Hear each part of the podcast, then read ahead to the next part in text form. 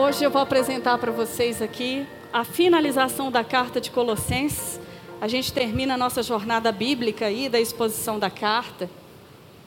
E eu peço a Jesus que traga a percepção que eu ganhei ao ouvir as pregações, né? Quem está vindo aqui hoje a primeira vez, está pegando o finalzinho, mas dá para você rever pelos vídeos.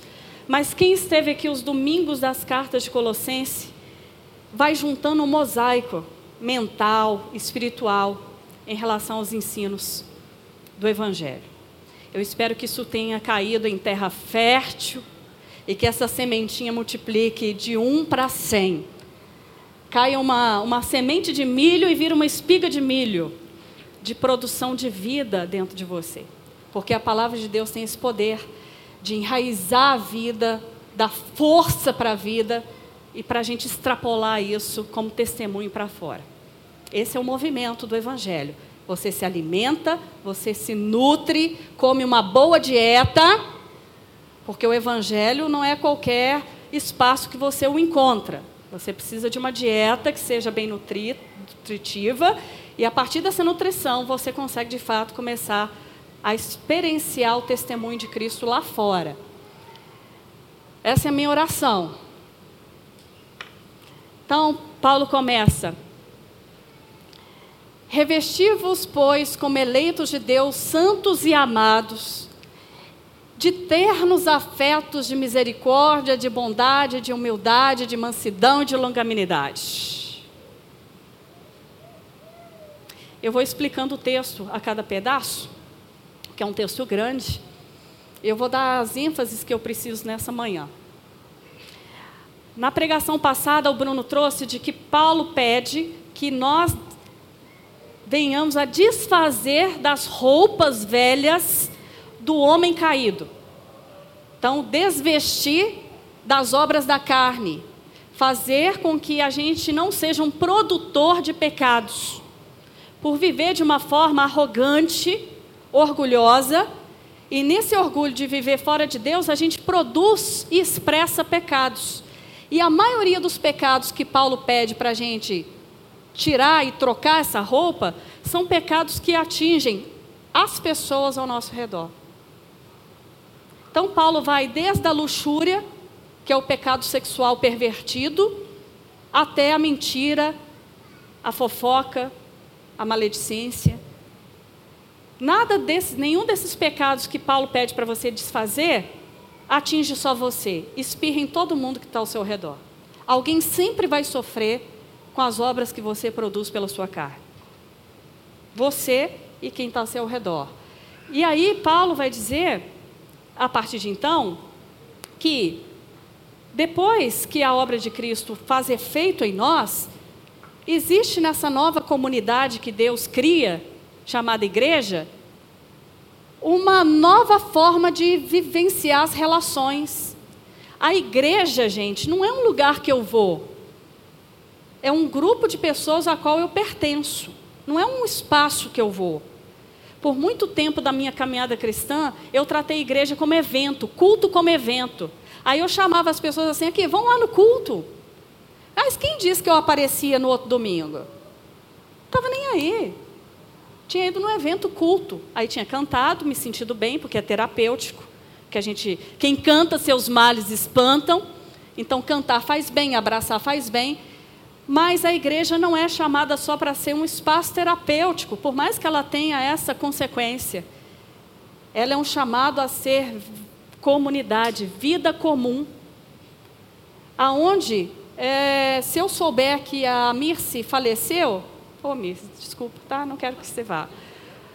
Que você volte para casa tão cedo, né? Para o pai. Mas se eu sou, eu sei que ela foi.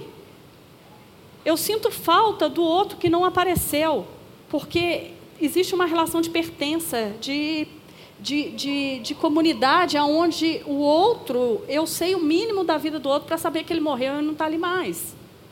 Quando a gente chega num tamanho de comunidade em que a gente não sabe que o outro morreu e fica sabendo um mês depois, é um diagnóstico terrível de que a gente vive um agrupamento em torno de um evento e que não há conexão nenhuma entre as pessoas.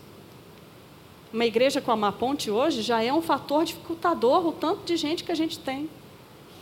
Eu mesmo, dentro do aspecto de liderança, não vou saber de pronto o nome de todo mundo, mas é meu alvo. E se eu não souber, alguém vai saber. Que o importante é que alguém saiba. Que alguém te perceba. E ir para a igreja para se esconder não faz sentido para ser igreja, porque é onde a gente comunga a vida. E aí Paulo vai falar que a realização da obra de Cristo formatou uma nova forma de viver em comunidade. Deus começou uma nova sociedade fora do mundo. Porque a sociedade que está no mundo, ela é corrompida pela forma de viver sem Deus.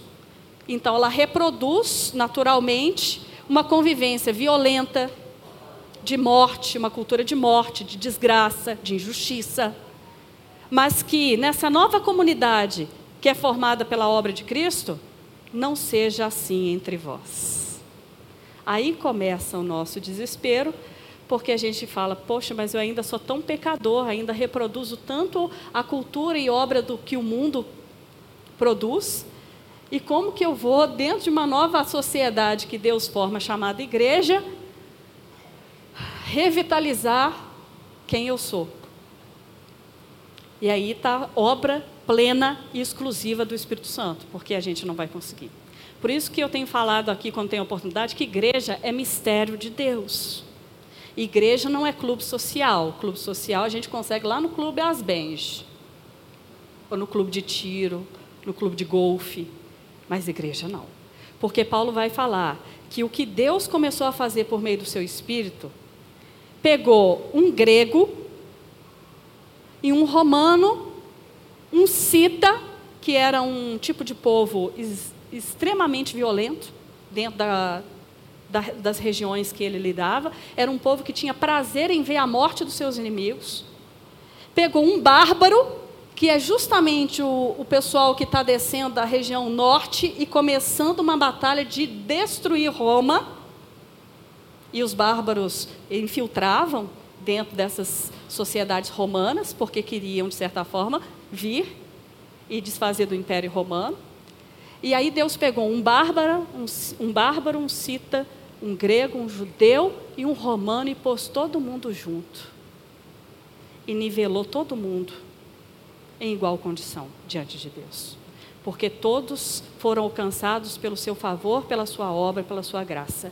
Agora já não há mais judeu, não há cita, não há grego, não há bárbaro, não há romano. Há irmãos em Cristo Jesus. E aí em seguida Paulo vem. Então, como a obra foi feita, para vocês conseguirem viver com tanta diversidade nesse mistério de ser igreja, de ser uma nova sociedade, é uma nova sociedade, na verdade, é um projeto piloto de sociedade que a gente está ensaiando, né, gente? É um ensaio de como ser o reino de Deus. Ensaio, a gente erra, corrige, faz de novo. Vão lá, eu estou vendo os meninos aqui dos adolescentes ensaiando. O Bruno fala assim: Renato, eu vou, vou mais cedo, sábado, duas e meia da tarde, porque eles estão ensaiando. Falei, mas ensaiando de novo? Aí continua ensaiando. É, tem que ensaiar até ficar bom. Falei, nossa, já tem um tempão, né? E vai precisar de mais ensaio. E a gente vai ensaiando essa nova sociedade, pedindo perdão, consertando, arrependendo, dando um jeito. Porque Paulo tem uma grande preocupação de que essa comunidade, que é o mistério de Deus, não se dissolva por dissidências, diferenças, rixas, maledicências, fofoca, indiferença. Então, para que a gente não se dissolva, não se mate, nas nossas diferenças políticas, econômicas, sociais, Paulo vai dizer: tem que se revestir agora de uma nova roupa. Vocês despiram aquela velha roupa, agora tem que vestir nova. E a nova é: só é possível vestir porque vocês são chamados, foram chamados por Deus, eleitos. Eleitos são pessoas que foram vistas por Deus e chamadas por Ele para pertencer ao seu amor. Isso é ser eleito. E aí Paulo está falando: vocês foram eleitos, vocês são santos. O que, é santo? Santo é gente que tem dedicação exclusiva, porque Deus pode entrar em qualquer área da sua vida, perpassar a sua vida toda e trazer a luz dele, que ele tem liberdade. Isso é uma vida santa. onde Deus perpassa o tempo todo e atravessa a sua vida. Ele tem liberdade para abrir os quartos escuros da sua alma e falar: Nossa, mas aqui está uma podreira, hein? Aí você fala: Jesus, bem-vindo. Trindade, bem-vinda. Faça uma faxina, por, por favor, porque aqui está um estado de podridão. E Deus entra e traz a sua luz e coloca as coisas em ordem. Isso é santidade. É onde Deus pode entrar, pode tocar, pode permear. E aí Paulo está falando: vocês são santos. Deus perpassa a vida de vocês. E quando Deus perpassa, a gente começa a refletir Deus aonde a gente vai. Então, uma vida santa é uma pessoa que se desloca em qualquer lugar da sociedade, em qualquer lugar do mundo, o jeito dele ser reflete Deus. Não é o jeito dele condenar as pessoas ou julgar as pessoas. Porque tem gente que acha Deus é juiz e condenador. E aí onde ele chega, ele julga, ele condena, ele é moralista itinerante, ele põe uma régua e fala o que as pessoas estão erradas e acha que isso é refletir a moral de Deus. Eu nunca vi Jesus se comportando dessa maneira. Eu já vi os fariseus se comportando dessa maneira. Jesus não. Jesus toca, Jesus encontra, Jesus senta com homens que socialmente eram degenerados, vai na casa deles, senta com eles, corre o risco de ser julgado como foi, de ser igual a eles, mas porque a vida de Jesus era tão santa, ele adentrava os antros da casa de um corrupto político ou um corrupto da Receita Federal, como Zaqueu, com riscos de ser chamado, ah lá, diga-me com quem tu andas e eu te direi quem és, Jesus. E Jesus entra no antro, porque a santidade, a qual ele representa, purifica tudo que está ao redor. Porque ele tem em si misericórdia, compaixão, graça e não julgamento e condenação. Eu vou ali levar Deus para aquele povo ímpio, aquele povo pecador. Eu já vi muita gente levando Deus assim e foi um desastre. Ninguém queria seguir Deus, ninguém queria Deus. Eu não quero um Deus que chega primeiro julgando, condenando. Eu sei deuses de outras religiões que fazem isso. São deuses, deuses extremamente julgadores. Que tem tanto um anjo aqui quanto um demônio aqui, acusando o tempo todo e medindo a sua prática. Se você não orar o tanto de vezes que precisa por dia, você está julgado aquele dia. Não é esse Deus que se revela em Jesus Cristo. Às vezes eu acho que a gente está seguindo muito mais outros deuses de outra religião, sincretizado, como era aqui em Colossos. Paulo escreve essa carta porque está tendo uma confusão religiosa de deuses e de pensamentos e todo mundo colocando em Jesus Cristo essas definições. Aí Paulo fala: não, tira isso aqui porque Jesus não é isso, Jesus é mais do que isso. E a gente corre isso de fazer. Então, diante do que eu já sou, eu posso me revestir de ternos afetos de misericórdia, bondade, humildade, mansidão e longanimidade. Essas palavras, gente, são conhecidas como virtudes. Uma pessoa virtuosa é uma pessoa que busca isso aqui. A gente tem na Grécia Antiga o filósofo Aristóteles, e ele é o grande discursor sobre as virtudes. A discussão já é antiga. O que é a virtude? É aquilo que faz o homem vir a ser homem. É aquilo que faz, aquilo que eu preciso fazer e ser para que eu me torne de fato humano. E alcance, na concepção de Aristóteles, a virtude, a busca pela virtude era para que você evitasse o sofrimento e alcançasse a felicidade. E como que você ia conseguir isso? Você ia lidar, como a existência humana ela é feita de dois extremos, ela é feita de faltas, e quando você tem muitas faltas, muitas carências, muitas coisas que você não conseguiu realizar e ser na vida, que são as faltas da nossa vida, você gera ressentimento. Porque você acredita que o universo, seja lá quem for, a divindade ou o universo, não te deu o devido valor que você merecia. E aí você se torna uma pessoa extremamente ressentida. O, ressentido é aquela pessoa que tem certeza que tem o um valor, mas o universo, o cosmo ou a divindade não deu o devido valor a ela.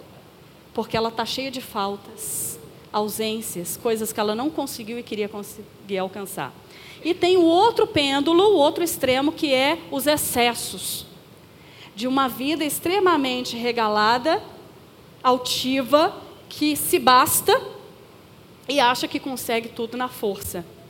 Esses dois extremos, para o virtuoso, dentro da filosofia, é perigoso. Então, o virtuoso ele tinha que ficar no meio termo, buscando não ficar nesses extremos, nem no ressentimento causado pelas faltas e nem pelo excesso desregrado de uma vida enlouquecida, sem controle. E tentar mediar esse meio campo. Qual que é a diferença do evangelho para a filosofia? No conceito da virtude. Para Aristóteles, você ia conseguir ser virtuoso, bondoso, humilde, manso, longânimo, bom, viver uma vida correta com a força do hábito. Então, o hábito, de tanto você tentar ser bom, de tanto você tentar ser humilde, você se esforçava, e aí você, quando via, já foi. Olha, eu sou uma pessoa humilde, tanto humildade eu pratiquei. Qual que é a diferença do evangelho? A gente já sabe. Não é possível ter as virtudes, sair dos pêndulos da, é, da, do ressentimento pela falta e do excesso enlouquecido da vida e ficar aqui no sentido da vida, Senhor, eu não quero estar lá nem aqui, mas aqui eu não consigo estar. Porque a, a, deturpação humana é tão grande, é tão voraz, a queda que existe dentro do seu coração, que você não está num pêndulo porque não quer o outro. Você transita entre os dois o tempo todo. Excesso e falta, excesso e falta. É assim que a Bíblia nos revela ser. E aí, como que o Evangelho entra para as virtudes? Ela é, pode passar para mim,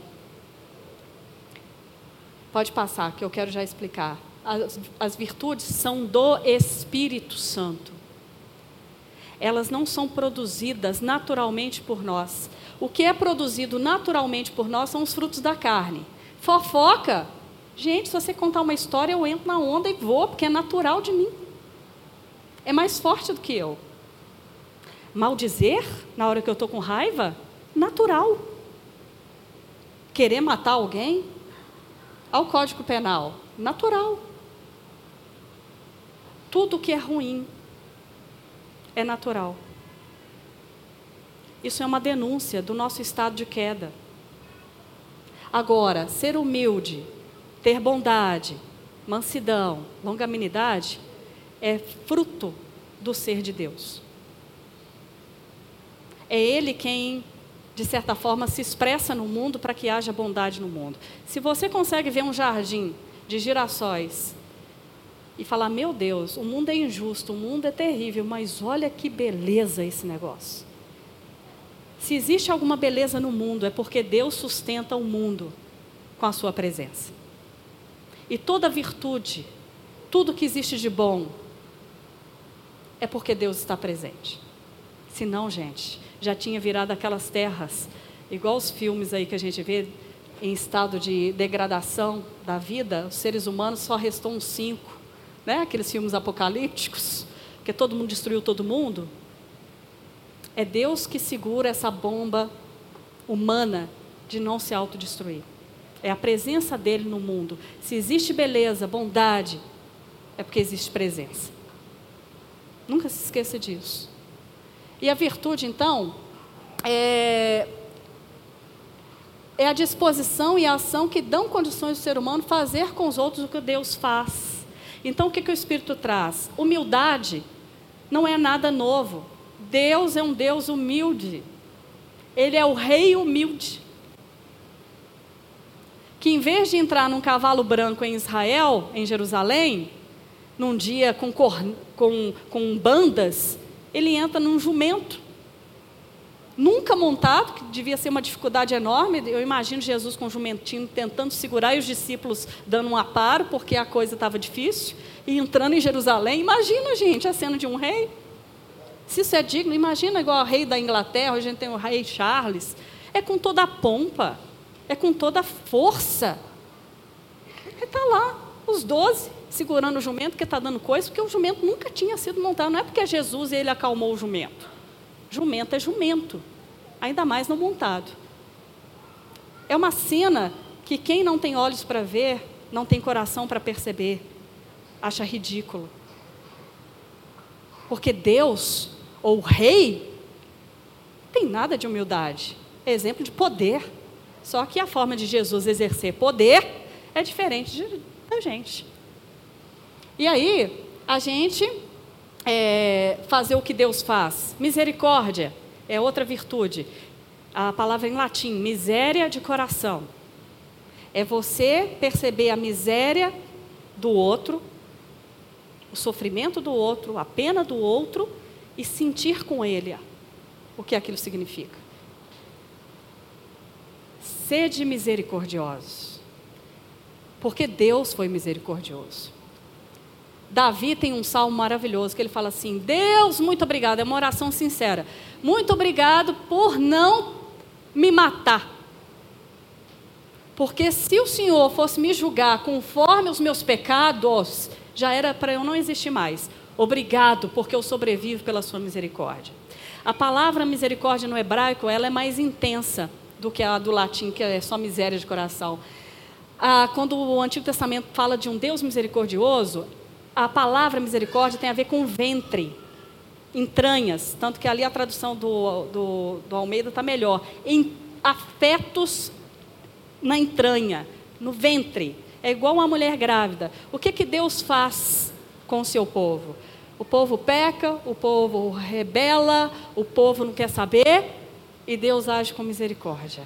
O que, que Deus faz na palavra em hebraico? Pega você e coloca dentro do ventre e nutre você com a possibilidade da vida, com a dignidade da vida, mesmo sem você merecer. Você já sentiu a misericórdia de Deus?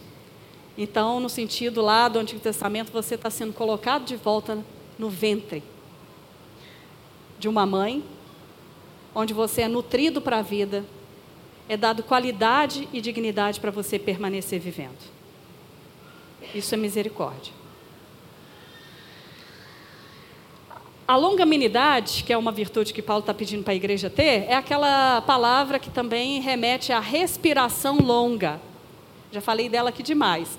Então, ser uma pessoa longânima é aquela pessoa que respira fundo, conta até 10, é longanimidade. Deus conta até 10 com você. Deus respira fundo. Deus conta até mil, né, gente? Ou um milhão, ou a eternidade, porque é mais do que isso. Jeremias estava tão irritado com Deus uma vez, porque não aguentava mais ver o pecado e a devassidão do povo, que ele fala assim: aqui, Deus, eu estou 40 anos nesse ministério, falando até de arrependimento, do povo mudar a postura, ninguém muda, eu não quero saber mais não. E a outra coisa que eu quero falar para o Senhor, eu cansei da sua longanimidade. Vem e dá um juízo nesse povo que eu não aguento mais. Essa é a sinceridade do profeta Jeremias. Porque Deus respira fundo com você. É igual a gente tem criança e fala, né? Deus respira fundo. Então você também é chamado a respirar fundo com o irmão. O respirar fundo é para que você não mate, não desfaça do valor do outro. Se a gente tiver que chamar atenção, corrigir alguém, né? Que seja em amor, com cuidado, a pessoa pode chorar, pode não gostar, pode ficar com raiva de você, mas você sabe que a sua intervenção, que a sua forma de abordar foi para o bem, foi para elevar, foi para trazer dignidade e não destruir. E é, porque a gente foi chamado. Ah, humildade, né, gente? Esse negócio tão difícil, né? Deus humilde, eu já falei. Bondade. Bondade é uma suavidade que Deus tem em ser generoso conosco ser bom. A gente cantou essa bondade aqui hoje. Eu esqueci de alguma? Volta lá para mim. Hoje eu optei em ver o texto pela tela. Se a tela falhar, eu estou perdida. Aí você falar, escondi a tua palavra no meu coração. Né? É, não, não me tenta assim não, gente. Vai lá. Pode voltar mais um. Humildade, mansidão. Mansidão, a gente acha que é a pessoa que fala manso. Né? Que fala lento. Ô, oh, querido. Aí, nossa, que pessoa mansa. Não, não tem nada a ver. Essa pessoa pode ser terrivelmente irritável, irritada. Mansidão é uma pessoa que é disponível a aprender. Ele é aprendiz da vida. Ele está disposto a aprender em toda e qualquer situação. Ele pode ter o diploma que for, o PhD que for, é uma pessoa ensinável. É uma pessoa que está disposta, mesmo sendo experiente. Eu tenho 25 anos de ministério. Eu não preciso aprender mais nada, porque eu já vivi de tudo. Isso não é mansidão. A pessoa se trancou na aprendizagem da vida, sabendo que para Deus o, o aprender é eterno. Não tem limite o aprender. Tem gente que chega assim para a gente aqui, eu já quero ensinar, porque eu tenho muita bagagem, eu tenho muitos diplomas. E aí a gente fala assim: você está disposto a sentar na escola bíblica e recomeçar? Não, aí não, é demais, já passei por vários cursos. Não, mas a gente está te chamando não é para simplesmente só para aprender de novo. É também para se relacionar e aprender de novo. É mais um pouquinho, é um plus. Aí a pessoa meio que quebra, porque ela esqueceu que o aprender é eterno. E a pessoa que é aprendiz, ela é doadora. Porque ela está num eterno aprender, numa disposição constante, então ela também doa o tempo todo que ela tem. Ela não retém as pérolas que ela produz, ela joga. É para os porcos? Ah, joga para os porcos. Ela só fala assim: Poxa, que pena, né? Queria que outras pessoas estivessem pegando essa pérola, não os porcos. Mas ela acaba que ela distribui na sua generosidade do saber, da experiência, também o que aprende. Isso é manso, isso é virtude. Só que ninguém consegue isso pela força do hábito, como Aristóteles queria. E nem é uma forma de fugir do sofrimento, porque receber essas virtudes aqui pela atuação do Espírito é difícil ser humilde, dar o braço a torcer,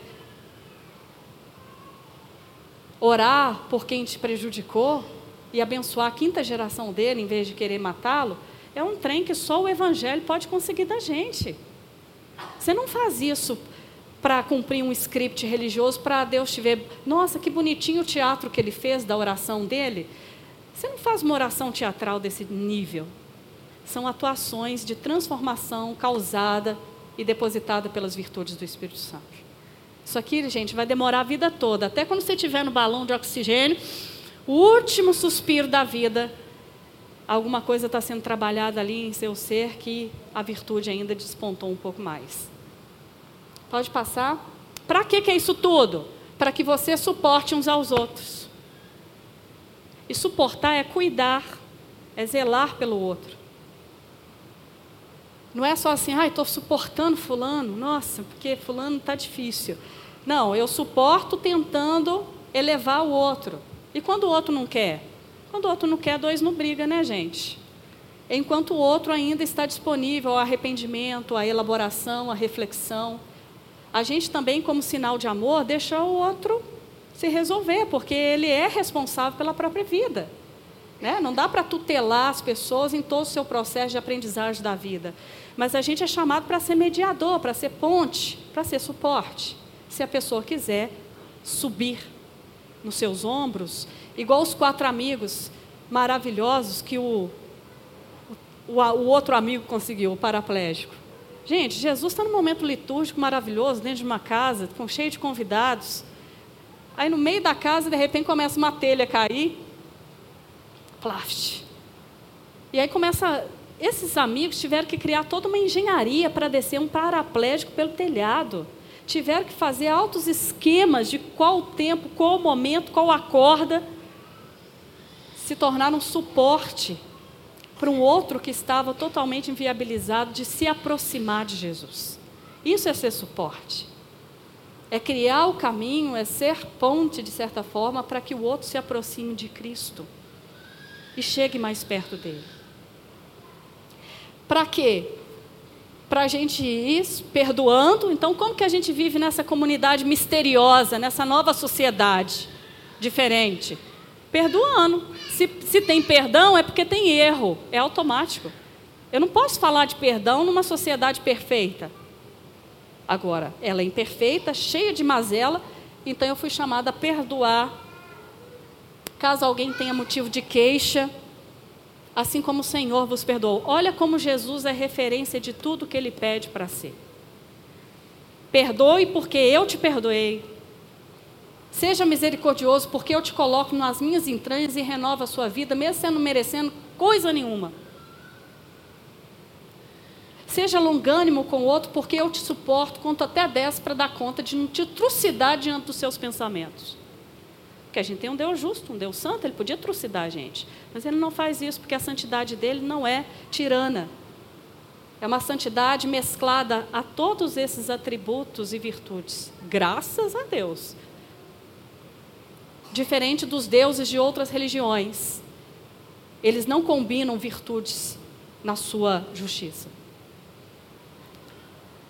Acima de tudo isso, porém, esteja o amor, que é o vínculo da perfeição. Então, se você tiver que ser humilde, que seja por amor. Amor, toda vez que você vê a palavra amor, você tem que lembrar: doação. Doar. Amor é doar. O relacionamento de um casal, se um não doar, o outro não doar, não acontece. O amor é doador.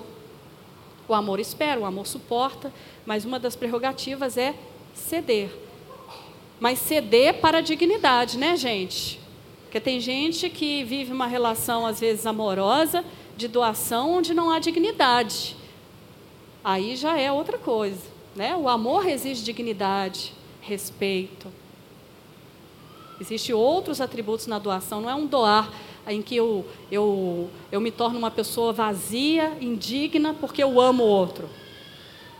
Ame o outro como você percebe a si mesmo, tem uma concepção de si, do seu valor, mas para você não se amarra demais, porque a gente tem uma tendência de amor próprio enorme, então você vai regular o seu amor próprio amando o outro. O outro é o regulador do seu alto amor, porque senão você se implode de tanto amor por si mesmo. Não são os narcisistas hoje, dentro da psicologia, existem hoje os arquétipos psicológicos de narcisistas? São aquelas pessoas que, dentro da mitologia grega, desde a, da, do aspecto da mitologia, é o cara que se autocontempla e se ama na própria imagem. Esse amor é doentio. Como que ele não vai ser doentio? Quando eu me dispenso ao outro, quando eu dou o outro, aí ele para de ser doentio. Então, Paulo está dizendo que o amor é o que vai vincular tudo que a gente faz. Porque senão, o meu ato de humildade pode ser desvirtuado. Olha que tristeza. Olha como que a gente é capaz. A gente é tão enlouquecido na queda que a gente, além de produzir a maldade e as expressões dela, a gente é capaz de pegar as virtudes e desvirtuá-las, tornando a humildade em falsa modéstia. Que isso? Não foi eu que fiz, não. Foram o pessoal que fez. Mas você está lá, assim, fazendo disso uma falsa modéstia assumir um reconhecimento não é falta de humildade. O problema está na interioridade, na maquinação que o coração faz com o reconhecimento. Porque você pode fugir do reconhecimento, mas cheio de orgulho. E aí você faz da paciência, da longanimidade, uma passividade diante de tudo. Aí você se torna apático. Não, eu quero paz. Eu estou exercendo paciência, mas na verdade é indiferença. Você largou para lá. Você não tem mais interesse. E chama isso de longanimidade ou de paciência, de virtude. Então, o amor pode ser sufocante. Ah, eu amo meu filho, eu amo meu marido, eu amo, mas é um apego em que você não deixa o outro voar, o outro prosseguir. Você prende e chama isso de amor. Como muitas vezes já falei aqui, né? A coisa mais ilógica que existe é o crime passional. Por que, que você matou? Porque eu, eu amava. Amava muito. Ué, mas é incoerente, né? Mas porque amava muito. Então, para passar para mim, A comunidade de Jesus, então, é uma expressão dessa nova forma de viver, e por ser imperfeita, os que fazem parte dela precisam cuidar das relações, senão ela se desfaz. Agora, gente, existe uma questão na comunidade que a gente não pode romantizar. Quando a corrupção, quando o engano, contra a ilusão das coisas da vida tomam conta de uma comunidade a ponto de pegar estrutura e não só pessoas, é sinal da gente avaliar se essa comunidade realmente representa essa nova sociedade. Né? Então a gente tem sempre estar tá avaliando a, a relação da comunidade, da liderança com a comunidade e sermos mutuamente cuidadores para que a gente não se desvirtue na estrutura das coisas. Então, existem comunidades e nós não queremos também construir comunidades que a gente fale assim: venha, a ponte é a igreja saudável. Eu não gosto de falar isso para as pessoas, porque eu não acho que é saudável.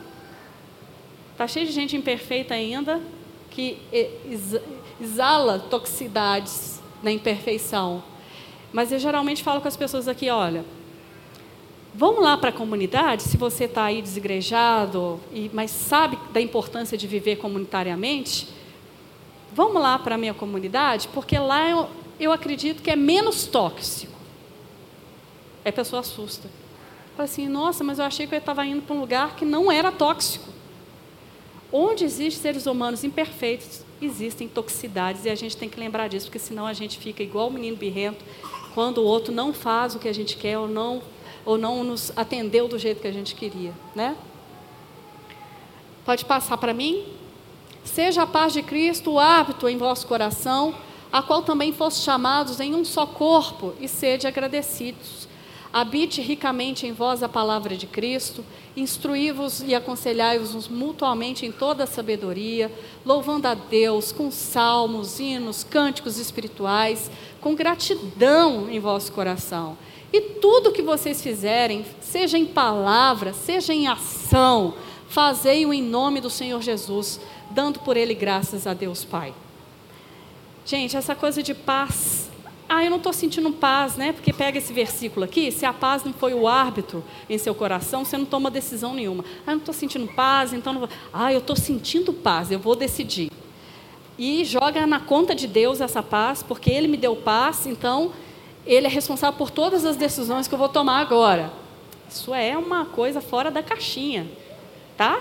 Aqui, a paz de Cristo é a reconciliação que Jesus fez com você e o Pai de torná-los amigos de novo, que essa mesma amizade, essa intermediação que Deus faz, você consiga expressar de volta agora a quem também era seu inimigo, que era o outro. E que o outro agora, que é diferente de você, a qual vocês também eram inimigos, se tornem agora o próximo. Na cultura grega e romana, principalmente a grega, inventaram uma concepção do eu e do outro. Então, quem está na minha frente é o outro, quem está do meu lado é o outro, quem está atrás de mim é o outro. O outro, inventaram. Tanto que a gente usa ah, o outro, né? É uma expressão cultural de o outro não sou eu, é o outro. Na cultura judaica cristã, principalmente cristã, o outro não é o outro. O outro é o meu próximo. As coisas mudaram. A raiz da individualidade, do individualismo, não da individualidade, do individualismo, ela vem lá da cultura romana, grega, já dizendo: não, ele não é, é eu, é o outro. Aí o Evangelho fala assim: sabia que esse outro é o seu próximo? É quem tem a ver com você? Quem está perpassando por você tem a ver com você, sim. E aí o Evangelho começa a mudar algumas estruturas e percepções das relações dessa nova comunidade. E aí, a paz que eu tenho em Cristo é a paz que eu reproduzo com o meu próximo. Porque ele não é mais meu inimigo. Ele é chamado a ser meu irmão. Isso é difícil demais. Por isso que é a paz que rege, ela tem uma normativa. Então, a paz de Cristo seja o árbitro, igual o árbitro de futebol. Isso é falta. Saiu a bola, foi gol. A paz de Cristo, a amizade que existe entre Deus e você, vai dar as regras de como você relaciona com o seu próximo. Você não vai ser instrumento de destruição do outro. Você vai com a paz de Cristo ao outro. Né? É, o Bonhoeffer, que é um teólogo que eu leio muito, ele fala assim, igual as Miss Mundiais, Miss Brasil, né? Agora elas falam mais umas coisas diferentes. Antes não falava, só dava um tchauzinho assim, ó, e falava assim: o que, que você deseja para o mundo? Aí era tudo monólogo, né? A paz mundial. Não sei se vocês lembram disso, tudo era paz.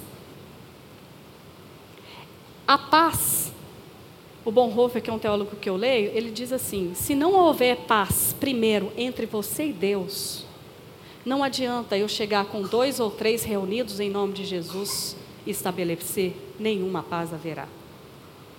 Eu, primeiramente, preciso ser alcançado na relação de amizade com Deus para que eu consiga me aproximar do outro como Deus deseja. Se não houver paz em mim, não haverá paz fora aonde eu estou. Isso é muito forte.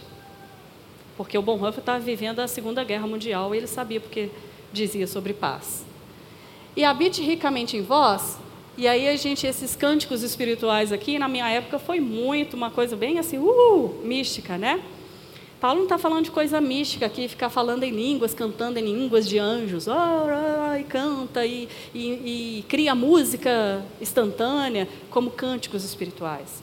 Os cânticos aqui, para essa turma dessa igreja, são canções que você canta com o seu interior, com o seu entendimento, com a sua alma. Porque são produzidas pela revelação que você tem em Cristo. Então, quando você canta Deus é bom, você não está só remedando a pessoa que está do seu lado. Ou porque a melodia é legal, é bonitinha. Sai de dentro de você. Mesmo você passando um perrengue daqueles essa semana, onde não aparece a bondade de Deus, está tudo ruim mesmo. Aí de lá de dentro sai: Deus é bom. Só o Espírito produz tal verdade. Ainda mais quando as circunstâncias são totalmente adversas em relação ao que você está cantando. Isso são os cânticos espirituais. São cânticos pautados na revelação de quem Deus é, independente das circunstâncias, dos sentimentos que você tem. E Paulo está falando: cantem os cânticos espirituais. Né? E tudo que você faz, fizer, seja em palavra ou ação, não seja hipócrita, faça tudo em nome de Jesus. Aí nós desvirtuamos também. Não, porque em nome de Jesus nós vamos conseguir. Tem uns trem que falava assim, não sei o que, hoje não vai chover, em nome de Jesus. Espera aí, o que, que você está fazendo?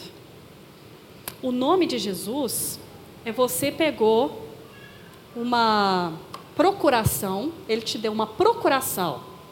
Alguém já foi procurador de um parente aqui? É um perigo, né?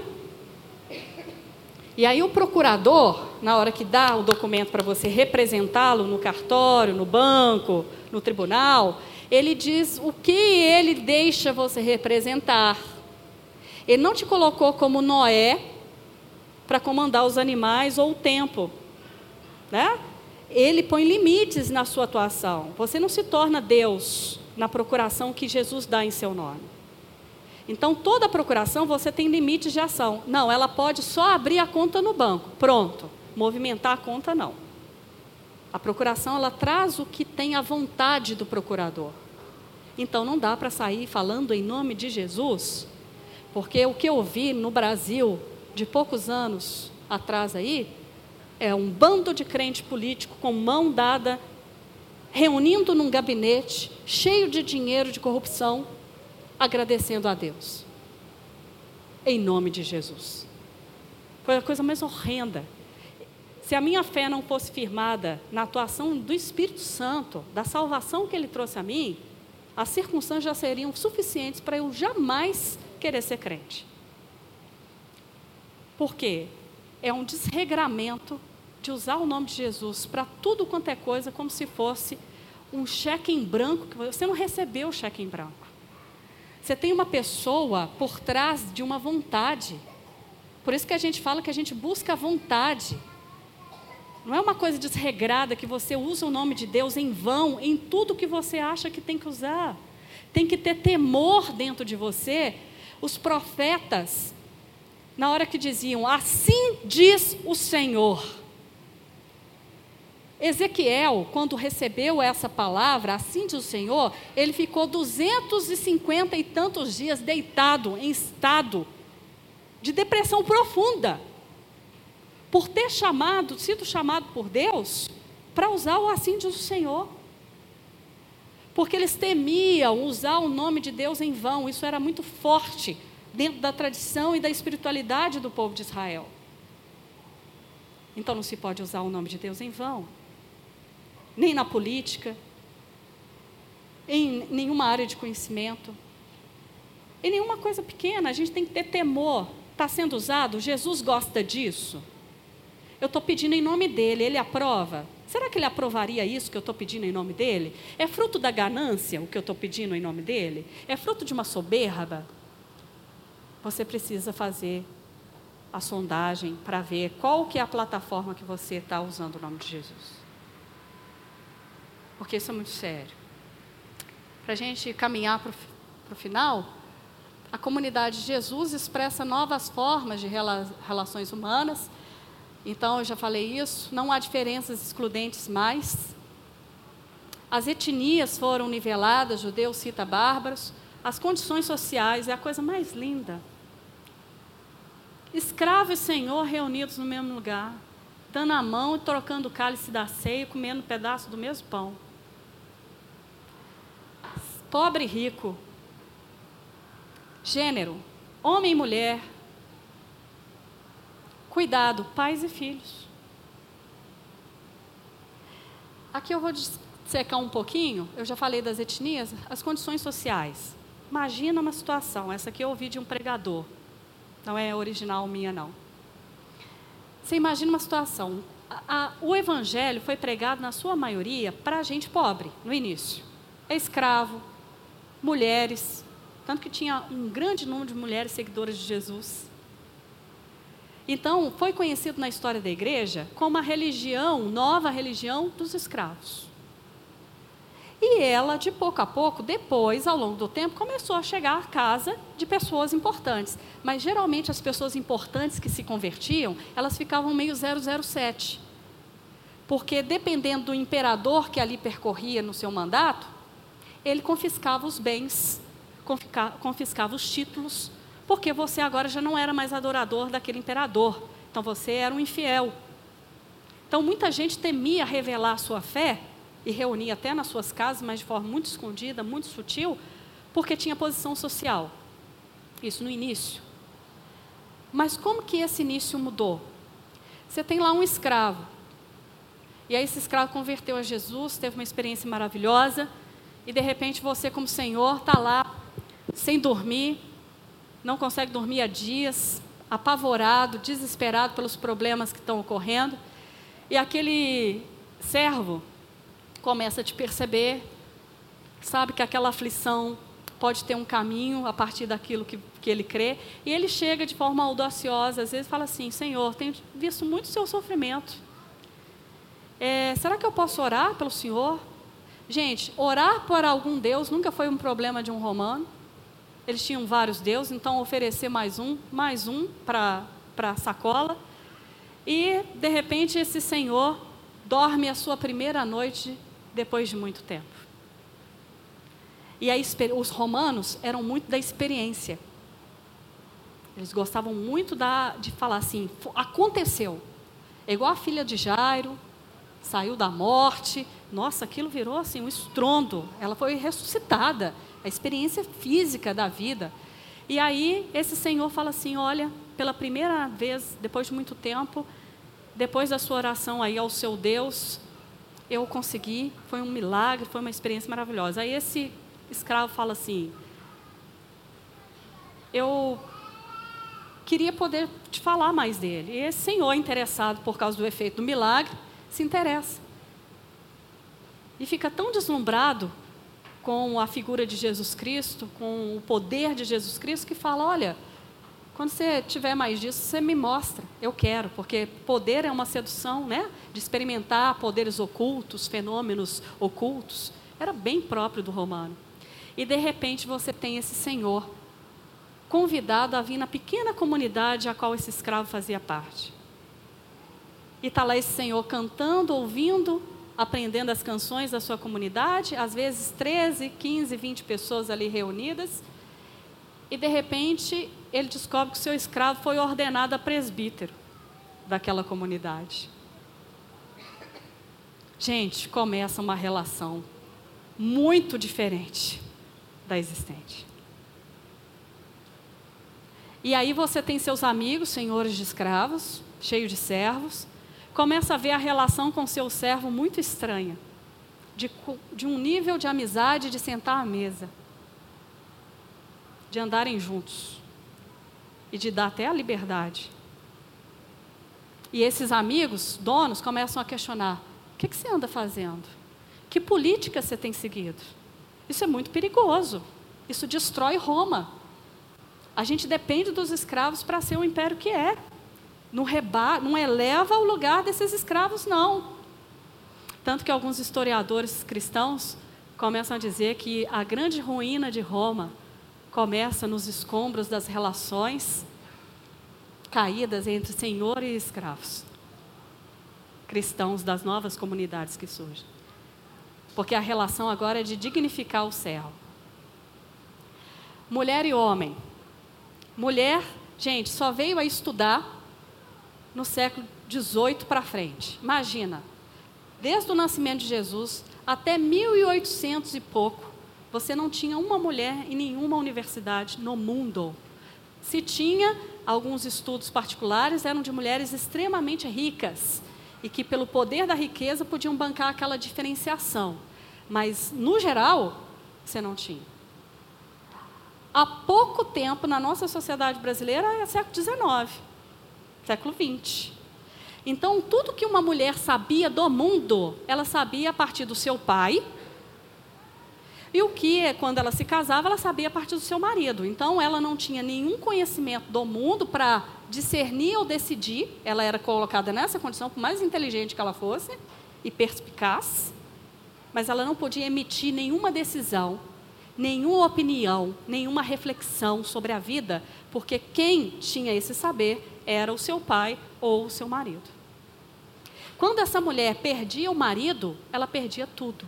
Assim como em algumas sociedades ainda, em que existe essa figura em que a mulher é renegada a inutilidade, se ela perde o marido, ela vai viver nas ruas. E se ela não tiver um filho homem, na esperança de dignificá-la, aí ela vira prostituta. Era o caso das mulheres aqui dentro do judaísmo. E aí Paulo começa. Na nossa nova sociedade, não existe mais diferença entre homem, em ser homem e ser mulher. Gente do céu. Fala, Paulo, o que, que você está mexendo? O que, que Paulo mexeu? O Evangelho mexeu. O que, que o Evangelho é? ressignificação da história, redenção. O que, que aconteceu no Éden? Quando Eva leva lá a fruta para Adão, e acontece todas as consequências, Deus traz as consequências e descreve. É consequência, gente, ela é descritiva. Olha, o seu desejo será para o seu marido, você está sujeita a ele, agora você não tenha mais autonomia, porque o que aconteceu trouxe consequências sociais e relacionais para vocês. Como essa mulher vai tentar te dominar, agora o marido vai tentar dominar, porque ela tentou dominar consequência da queda. Aí o que, que a gente faz ao ler os textos? Mantém a consequência da queda, sem redenção. Não, essa mulher ainda tem que ficar assim, nesse estado, subalterna, nunca pode se expressar, não pode ser, porque ela é inferior, porque ela fez o homem pecar. O que, que Paulo está fazendo? Não. Na nova comunidade, essa mulher tem a sua dignidade recuperada. Sabe como Jesus recupera isso? Na ressurreição. Quando, em vez dele contar a ressurreição para os discípulos, ele escolhe se apresentar como a primeira, primeiro ressurreto a uma mulher, a Maria Madalena. Fala assim: agora você vai lá e anuncia. Porque se a mulher um dia foi recipiente da queda, da má notícia, da queda, da tentação, agora ela vai ser recipiente da proclamação de que Deus redimiu tudo. É a coisa mais linda. Então, Paulo agora está ressignificando. Claro que alguns contextos ainda sociais de Paulo era muito pesado para a mulher, o comportamento era muito forte, mas é a época dele. Então a gente tem que tomar cuidado ao ler a Escritura. Se você pensar um versículo, você destrói. E aí, para finalizar, pode passar. Olha que legal as inversões. Paulo não mexe nas estruturas, porque ele não é um revolucionário social. Mas com o que ele está fazendo, mexendo em outra parte, ele não mexe numa parte, mas ele mexe na outra. É como se fosse duas tampas de laranja, uma ele não mexe, porque se mexer diretamente, o evangelho não consegue mais percorrer, porque vai ser banido culturalmente. Mas em vez dele, ele deixa essa aqui, que é a, a conhecida, e mexe na outra. Quando ele mexe na outra, ele mexe na que está estabelecida. Olha a inteligência colocada pelo Evangelho para redimir as relações. Esposa, socialmente, se ela depende para sobreviver, para viver do homem, então, olha, na nossa cultura não dá para mexer. Então, sejam sujeitas. Vocês só conhecem o mundo e só podem se expressar a partir de quem toma conta de vocês. Estejam aí. Agora, maridos, vocês gostam de ser o cabeça? Comandar o sacerdote do lar? Sim, a gente é o sacerdote do lar. Então o que que Paulo está falando? Se você quer ser a cabeça no Evangelho, ressignificado, você vai ser a cauda. Porque se você não servir essa mulher como Cristo serviu e entregou-se para a igreja, você não vai ser cabeça de nada. Olha, aí, olha a inversão que Paulo faz. Você quer ser grandão? Você quer comandar? comandar? Você quer mandar? Você quer ser a referência? Então sirva a sua esposa com toda a dedicação e amor e cuidado que ela precisa, como Cristo se sacrificou pela igreja. Aí você pode chegar depois do culto para mim e falar assim: Renata, mas eu sou o cabeça ou não sou? Aí eu vou fazer uma pergunta para você. Você quer ser cauda? Não, não quero. Então não pode ser o cabeça. Você é uma outra coisa, uma desconfiguração humana diante do Evangelho. Você não achou o lugar. No Evangelho, para ser cabeça, tem que ser servo. No Evangelho, para ser grande, tem que ser humilde. Para ser primeiro, tem que ser o último. Inverteu. Se não servir, não pode ser. Então o que que Paulo mexe? Na estrutura da relação com a mulher. Ele não mexe na relação do homem, porque ela está muito bem estabelecida e ela é culturalmente forte, mas ele mexe aqui. Aí ele eleva o patamar. Outro, filhos, em tudo obedecei o vosso pai. Claro, todo, aqui ele não mexe estrutura, mas ele mexe a outra parte. Porque filho é dependente de pai, mora na casa do pai, depende do financiamento da vida do pai. Mas, olha o Paulo mexendo. Olha, pais, não provoqueis a ira no filho de vocês. Sejam cuidadosos, sejam respeitosos. O que, que acontece aqui, gente? O direito da criança, esse direito que a gente tem hoje aí, o ECA, né? Todos os direitos de proteção da criança nasce do cristianismo. Criança, nessa época aqui, era igual bêbado. Criança, bêbado e mulher era tudo a mesma coisa inútil. Na cultura grega, existe uma fala de um filósofo dizendo: mulher, bêbado e criança, não, não vale nem a pena ouvir.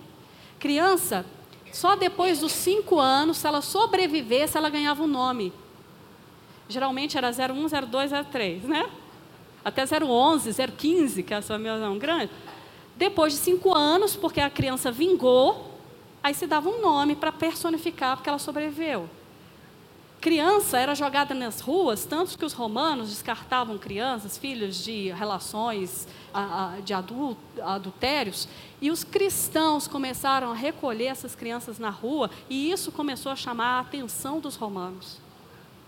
A adoção é um processo iniciado dentro da cultura cristã, aonde ela ganhou força. Não que isso não acontecesse em outras, mas no cristianismo ela teve um outro valor. Criança passou a ter valor. Tanto que nos altares barrocos, todos os anjos que você enxerga são cara de criança, porque existe uma valorização da criança no sentido dela pertencer ao reino de Deus. Então, todo, todo direito que existe hoje, que a gente fala da mulher e da criança, que eram subalternos no sentido de desvalorizados, o cristianismo eleva. Servos, continuem obedientes a tudo vosso Senhor. Aí ele não mexendo na estrutura escravocrata que a gente fala assim, ô Paulo, faz uma revolução. Liberta os escravos, igual a Inglaterra falou, o Brasil falou, liberta todo mundo. Né? A lei áurea. Não, ele não mexe, mas ele mexe em outra relação, que a gente vai ver mais à frente. É, servindo apenas, não servindo só apenas sob vigilância, visando tão somente agradar homens, mas com singeleza de coração, temendo ao Senhor. Paulo entendia que o testemunho dessa relação chamaria a atenção do seu Senhor. Que tinha alguma coisa de atuação do Espírito tão forte sobre a vida daquele escravo, que aquilo seria um diferencial para o bom testemunho do Evangelho. Aí nós vamos ver depois aqui, a gente está terminando. Tudo quanto fizeste, faz de todo o coração, como para o Senhor, não para homens, ciente de que recebereis o Senhor a recompensa da herança. A Cristo, Senhor, é que estáis servindo, pois aquele que faz injustiça receberá em troco a injustiça, e nisso não há acepção de pessoas. Paulo está falando que existe uma relação, sim, de cuidado de Deus quando a gente é obediente. A gente não obedece para Deus fazer, a gente obedece porque Deus já fez por nós. Então eu obedeço em resposta. Eu sou responsável a Deus. É diferente. Aí eu vou obedecer para Deus me dar o presente que eu quero. Não, você obedece porque Ele já deu tudo que você precisava. Você que é um ingrato, rebelde, itinerante e que não reconhece as dádivas dadas por Deus, só da vida está acontecendo. Né? Então, é, existe uma relação de cuidado aí de Deus com a injustiça. Se você é produtor, se você é um CNPJ do inferno, uma filial do, de Satanás, assim como Deus chamou a gente para ser embaixador do reino, Satanás também chamou seus embaixadores. Se você é um representante do inferno, e produz injustiça o tempo todo, maldade, Deus não deixa isso passar impune. Em qual ocorrência da vida, só Ele sabe. Porque o intuito de Deus não é também te destruir, é abrir os seus olhos. É te fazer ver para voltar ao que é o bem, ao que Ele é. Pode passar para mim? Senhores, tratai os servos Olha lá onde que ele mexeu. Servos, continue aí fazendo tudo, faça tudo bem feito, um excelente trabalho, dê testemunho da vida de Cristo em vocês. Agora eu vou falar é com o seu Senhor. Senhores, tratem os servos com justiça, com dignidade, com valor, são seres humanos. Com equidade, equidade, que palavra é essa para essa? Ai, Renata, Paulo é comunista. Estou vendo, ele ele é da esquerda. Questão de equidade, de tirar o. Gente, equidade é uma palavra cristã. Equidade é quando você vê que o outro tem uma deficiência, uma limitação, e você vê que ele não vai conseguir pelos méritos, porque ele está aquém de quem tem todas as condições. Então você dá um plus em quem não tem condições. O que a gente trabalha aqui no social é trazendo equidade a quem nasce numa comunidade que é cheia de violência, de risco social, e a gente fala: olha, eu vou lá investir lá para que aquela criança que dentro do contexto dela não teria as mesmas condições que eu tenho. Ah, isso é direitos humanos, isso é esquerda. Gente, equidade é uma palavra evangélica. É de nivelar e trazer para cima quem não consegue alcançar sozinho certos de que também vós tendes Senhor no céu. Olha aqui, você vai tratar seu escravo com dignidade, valor e equidade, ou seja, ele é igual a você em graça. Diante de Deus, ele é igual a você. E você vai elevá-lo ao seu status de dignidade e valor diante de Deus, na hora de falar com ele e de tratá-lo. Jesus. Imagina um colega romano cheio de escravo te vendo assim: Ô oh, Onésimo, senta aqui, querido. Você não comeu hoje. Não vai sair sem um pedaço de pão, leva aqui. Aí o seu colega, o que, que é isso? Não pode dar valor assim. Né? Você começa a quebrar um sistema econômico, imagina. Perseverai na oração, vigiando com ações de graça. Vocês estão vendo que no texto de Paulo tudo tem gratidão, agradecido, grato.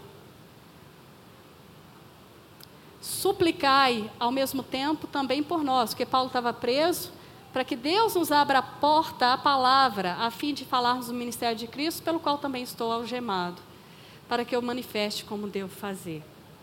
Aí Paulo vai, Senhor, eu já fui, né? Ah, o que, que eu fiz aqui? A vossa palavra seja, uh ok, eu, eu dupliquei. É, Portai-vos com sabedoria para os que são de fora aproveitai as oportunidades. Em outras Bíblias está escrito assim, remindo o tempo. Aí a gente interpreta isso também de outra forma. Oh, meu irmão, vigia, tá? Porque Jesus está voltando, está remindo o tempo.